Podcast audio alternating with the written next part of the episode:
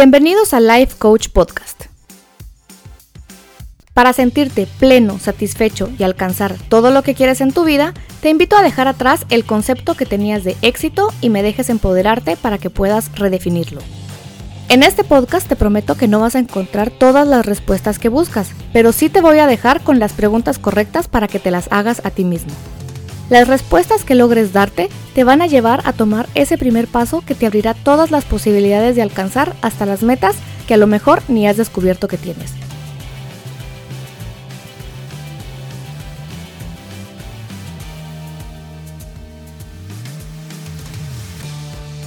Soy Ana Lucía Bobadilla y si me dejas acompañarte en este camino, quiero compartirte algunas herramientas que desde la perspectiva del coaching pueden acercarte a diseñar tu vida y a vivirla bajo tus propios términos. Comenzamos.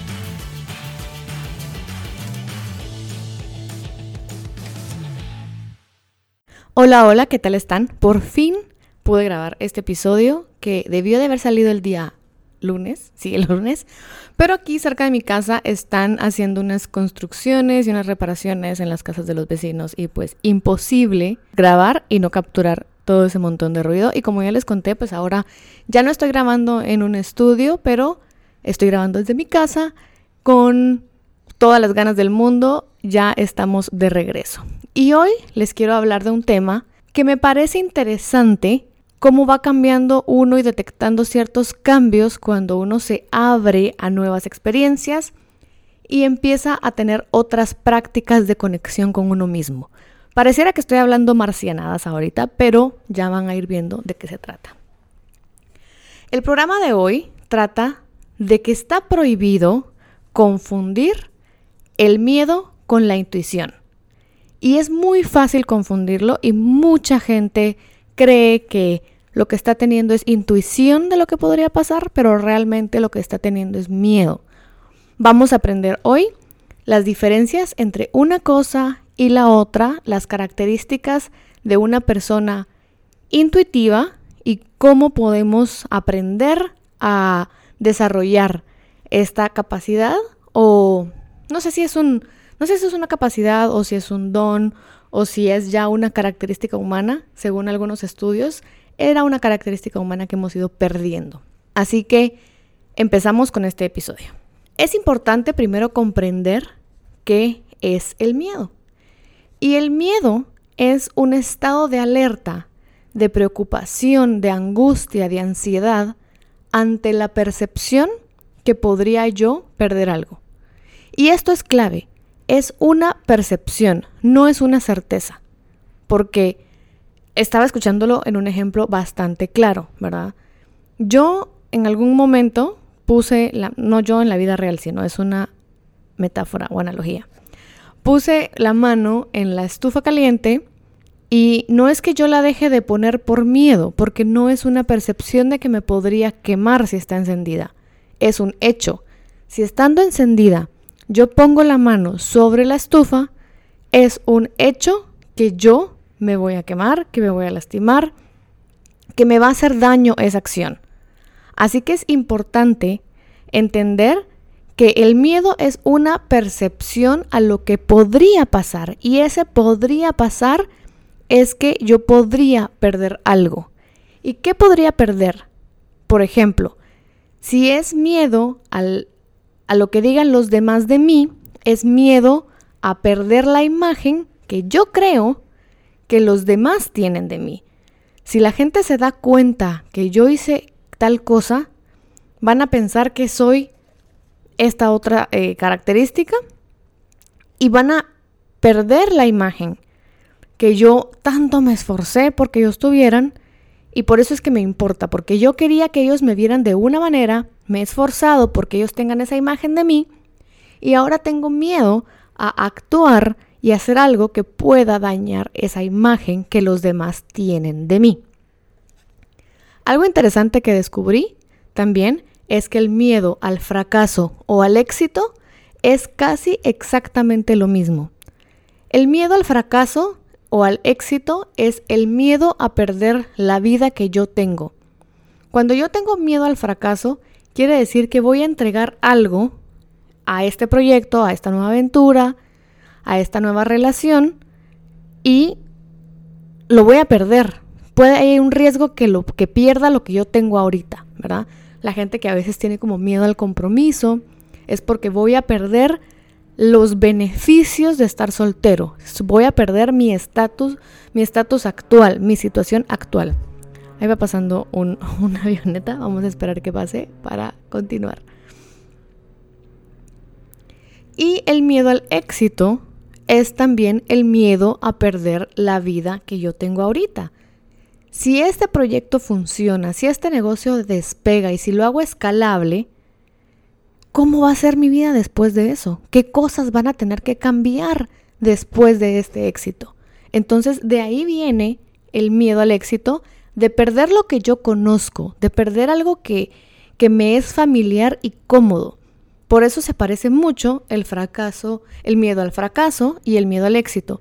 Y hay que realmente tener claro hasta qué está dispuesto uno a arriesgar por lo que uno quiere o entender que la vida que uno quiere, el precio de la vida que uno quiere, es la vida que uno quiere, tiene actualmente. Esta frase la escuché varias veces de diferentes personas, pero se la escuché la última vez a, a Mel Robbins, es una autora de un libro que se llama La regla de los cinco segundos, y ella insiste bastante en esto. El precio de la vida que yo quiero es la vida que yo tengo. Así que sepan que el miedo al fracaso y el éxito es muy, muy, muy parecido. Otro miedo es, y creo que al final del día todos los miedos es, llegan a este punto, que es a lo desconocido, a lo que yo no tengo el control. Hay muchas personas que les gusta mantenerse en control. Creo yo que la mayoría, si bien no a algunos les gusta controlar a los demás, a la mayoría le gusta tener el control de lo que va a pasar en el futuro. Y esto es muchas veces un gran impedimento para salir de donde estamos a buscar aquellas cosas que queremos. Realmente es interesante cómo, cómo las personas simplemente, y uno, yo digo simplemente porque pues ya tengo un proceso de estar luchando contra mis miedos y estarlo superando, y es de verdad mucho más sencillo de lo que uno cree, simplemente las paredes mentales que uno se arma son enormes y gigantescas. Entonces, debido a eso, no parece tan sencillo, pero realmente es más sencillo de lo que uno cree, animarse a luchar por las cosas que uno quiere o a perseguir los sueños que uno tiene. Bueno, ya teniendo claro qué es el miedo, que es, de nuevo, es un estado de alerta, angustia o preocupación ante la percepción de que yo podría perder algo, ¿verdad? Incluso puede ser cuando los que vivimos en ciudades que pues tienen algunos repuntes de violencia en algunos momentos, tengo miedo a que me roben, tengo miedo a perder mis pertenencias, porque me costaron mucho hacerlas, tengo miedo a, que me roben algo porque es mío, tengo miedo a perder ese algo y de que me hagan daño, entonces tengo miedo a perder mi vida, ¿verdad? Ahora, la intuición. ¿Qué, qué es la intuición? La intuición es una sensación corporal que nos indica que debemos de estar alertas de dónde estamos y de la decisión que estamos tomando porque probablemente hay otro camino. ¿Cuál es la diferencia entre la intuición y el miedo? La intuición muchas veces viene acompañado de tener cierto conocimiento previo o de que hay algo en nosotros. Hay personas que piensan que de otras vidas, pues ya es que eso ya va, creo yo, de mm, las creencias de cada uno, ¿verdad? Hay personas que piensan que está como les decía, era algo muy natural en los humanos tener una intuición, pero que se ha ido perdiendo porque la hemos dejado de utilizar. La intuición no nos va a paralizar, por el contrario del miedo. La intuición nos va a decir, ok, no es por ahí, pero podría ser por allá. O nos podría decir de alguna manera, ok, detente por ahorita con este proyecto, ahorita no es el momento correcto, pero la intuición nos va a indicar un poco cuándo va a ser un mejor momento el miedo, para el miedo nunca va a ser un buen momento. Para el miedo siempre va a ser no, no es un buen momento ahorita, no es un buen momento mañana, no es un, o sea, simplemente no va a suceder. El miedo nos va a paralizar. La intuición nos podría redirigir. Y esto es, esta es la diferencia, ¿verdad? La intuición nos va a decir, no, por esta puerta no es, es por aquella otra. Y esto se puede desarrollar, se puede incrementar, se puede trabajar, pero sí lleva su proceso, lleva su proceso de tener una gran conexión. Las personas intuitivas, por si a ustedes les interesa volverse más intuitivos, son personas que se conocen muy bien a sí mismos porque se escuchan y se observan. Cuando están pasando por ciertos procesos, son personas que pueden verse a sí mismos y decir, oh, esto, esta sensación es nueva. ¿Qué quiere decir? ¿Qué estoy sintiendo? Lo sienten en el cuerpo. Y no todas las emociones se sienten en el mismo lugar del cuerpo. Algunas emociones se sienten en el estómago, otras en la espalda, otras nos da dolor de cabeza, otras nos tiemblan las rodillas. Entonces, es importante aprender a conocerse y a escucharse. Las personas altamente intuitivas son personas que se toman el tiempo para estar solos, meditar y reflexionar. Hay muchísimas teorías de meditación, hay personas que meditan con un propósito y un objetivo específico, y hay personas que meditan por calmar la mente y silenciarla, y hay personas que meditan por escucharse un poco más, eh, iniciar un viaje hacia adentro. Así que hay que aprender a meditar, hay que aprender a hacer silencio, hay que aprender a dejar que nuestro cuerpo nos hable y para las personas que lo crean, hay que dejar que el universo se conecte con nosotros y nos hable por medio de esta intuición hacia dónde debemos de caminar o dirigirnos. Las personas intuitivas son altamente creativas porque se dan cuenta, no, no necesariamente es tan lógica la intuición. Entonces dice, bueno, este es el camino lógico y por ahí no es, pero algo me dice que el camino va a ser por acá, por ese otro lado. Y pareciera un camino pues difícil, a veces imposible, a veces muy loco. Y estas personas son lo suficientemente creativas para decir, bueno, mi intuición esto es lo que dice, por lo general estoy en, mi intuición es lo correcto, y ven cómo atraviesan ese camino que parecía no ser tan fácil. Las personas intuitivas también son personas muy flexibles. Y no me refiero a la flexibilidad corporal, aunque sí estaría bueno, pero me refiero a... No son personas rígidas de pensamiento y de ideas. No son personas que dicen, bueno, esto es lo que yo pienso y esto es lo que yo soy y se acabó y así me voy a morir y así soy y ni modo.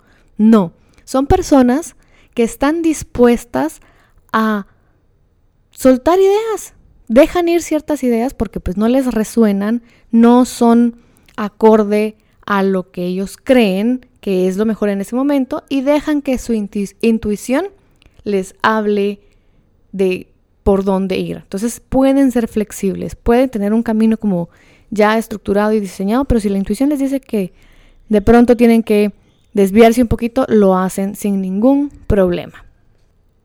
La intuición es importante entender que uno no la puede controlar, así de, a ver, ahorita, ahorita quiero ser intuitivo y me pongo en modo intuición y ya. No, no funciona así. No es un switch que uno enciende y apaga, sino uno debe de ir poco a poco aprendiendo esta forma de escucharse a sí mismo. La intuición por lo general responde a un estímulo. Viene, sucede una situación que dispara, así como es una situación que dispara el miedo, la intuición es algo que se dispara, así como el miedo, una situación me dispara, un estímulo que me hace tener miedo, también el estímulo puede generar un disparo en la intuición. Es de ponernos en una situación, es dejarnos fluir. No es algo que controlamos, no es algo que, bueno, a ver, ¿qué nos dice la intuición el día de hoy? Y que sea realmente como como el horóscopo del, periódico que, que, algunas personas leen. Bueno, no sé si todavía hay gente que lea el periódico, pero pues en su momento lo había. No funciona así. Funciona la intuición cuando recibe un estímulo y nuestro cerebro se, se activa junto con el resto de nuestro cuerpo para indicarnos algo. ¿Por qué es importante entender la diferencia entre el miedo y la intuición? porque el miedo nos va a paralizar y no nos va a dejar actuar, porque siempre vamos a tener este, esta duda, esta situación en la cual no nos va a dejar movernos de donde estamos porque tenemos miedo.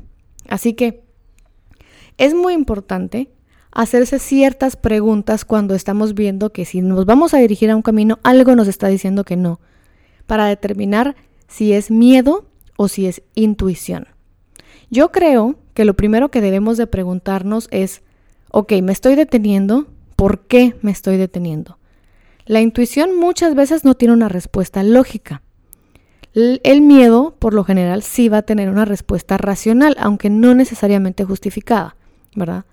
Entonces va a ser una cuestión como, no, es que yo no, no creo que no lo debería de hacer porque cuando empieza la frase, y si pasa tal cosa, y si fracaso, y si pierdo, y si no sé qué, y si no sé cuánto, allí es miedo. Cuando empezamos a indagar en ese y si no sé qué, es importante entender de dónde sacamos esa idea.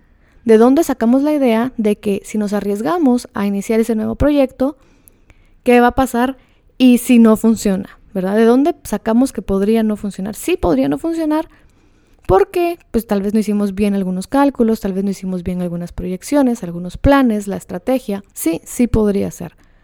Pero si ustedes saben que tienen que hacer cierta preparación y la hicieron y la hicieron lo mejor que pudieron y no se animan, es por miedo, porque deben de pasar por un proceso de aprendizaje. Definitivamente no todo a todo el mundo le funciona a la primera, sino todo el mundo estaría haciendo todos sus proyectos. Pero eso es lo que pasa, que muchas veces fallamos a la primera, a la segunda, a la tercera, y debemos de estar bien con eso. Debemos de darnos el permiso de poder pasar por un proceso de aprendizaje. Cuando ustedes determinen si lo que ustedes el obstáculo que están encontrando o la paralización que están encontrando es por un y si sale mal, pregúntense a ustedes mismos qué pasa de y si sale bien. Ese y si sale bien debería de poder animarnos un poco más a arriesgarnos a dar esos pasos que tenemos que dar para encontrar lo que estamos buscando. Otra clave es entender si no es porque yo creo que no soy capaz de hacerlo. Si es porque yo creo que no soy capaz de hacerlo, es miedo, no es intuición. Y la realidad es que probablemente ahorita, en este momento, no seamos capaces, pero sí somos capaces de aprender. Somos capaces de probar, de arriesgarnos, de intentar, de aprender y volverlo a intentar una segunda, tercera, cuarta vez con el aprendizaje que anteriormente obtuvimos. Si la razón por la cual no estoy accionando es porque, y si no funciona porque no soy capaz de hacer lo que tengo que hacer, es miedo, no es intuición. La intuición nos va a decir, ok, no sabes hacerlo de esta manera, prueba de esta otra. No sabes aún eh, hacer eh, este tipo de proyecto, aprende, aprende por aquí y puedes preguntarle a fulano y podrías investigar por aquí y hay clases por allá. Eso nos va a decir la intuición. La intuición siempre nos va a llevar a accionar en una dirección tal vez diferente a la que ya teníamos prevista. De alguna manera, es importante también no confundir la intuición con esto que les hablé hace un par de episodios del sistema de activación reticular. El sistema de activación reticular es un sistema en nuestro cerebro que se encarga de que si nosotros estamos pensando que las cosas van a salir mal, van a salir mal, van a salir mal, de alguna manera el cerebro nos bloquea ciertas partes que nos muestra todo lo que está saliendo mal. Y si estamos pensando, ok, las cosas van a salir bien, van a salir bien, van a salir bien, pues el cerebro nos muestra las cosas de una manera en la que vemos que las cosas están saliendo bien. Esto se da por lo que nosotros ya pensamos, ¿verdad? El sistema de activación reticular no necesariamente se activa cuando sí nos enfrentamos a la incertidumbre. Y la intuición es eso, la capacidad también de podernos tirar hacia la incertidumbre porque eso es lo que nos dice algo adentro de nosotros, nuestro cuerpo, nuestra mente, nuestro corazón, nos dice que por allí sí es. No necesariamente es una certeza completa porque tal vez no lo hemos experimentado, sino es algo que por dentro nos dice que el camino es por allá. Así que si ustedes están pensando, sí, es que yo siempre que pienso mal acierto, es porque definitivamente, de alguna manera, o se están autosaboteando para que las cosas salgan mal, o su cerebro les está ayudando a bloquear las partes positivas para que ustedes vean única y exclusivamente las cosas que sí salen mal. Así que este fue el episodio de hoy. No confundir la intuición con el miedo. Espero que les haya gustado, que les sirva, que se pongan ustedes ahí a analizarse, a hacerse las preguntas correctas y sobre todo escríbanme a en el Instagram o en el Facebook si ustedes tienen alguna duda o alguna recomendación. Mil gracias por las que ya me llegan. Mi Instagram es analuciabobadilla.coach y el Facebook es analuciabobadilla.coach. Pueden escribirme por ahí, pueden darme seguir, pueden por favor suscribirse a los canales del podcast para que les lleguen las notificaciones de cuando se sube un episodio nuevo. Gracias por haberme esperado unos días. Lo siento por no haber subido el episodio el día lunes. Fue bastante complicado con todo el ruido que hay por acá últimamente. Mil gracias, que tengan un excelente fin de semana. Mañana subo episodio de lección de vida. Que tengan un excelente fin de semana. Bye.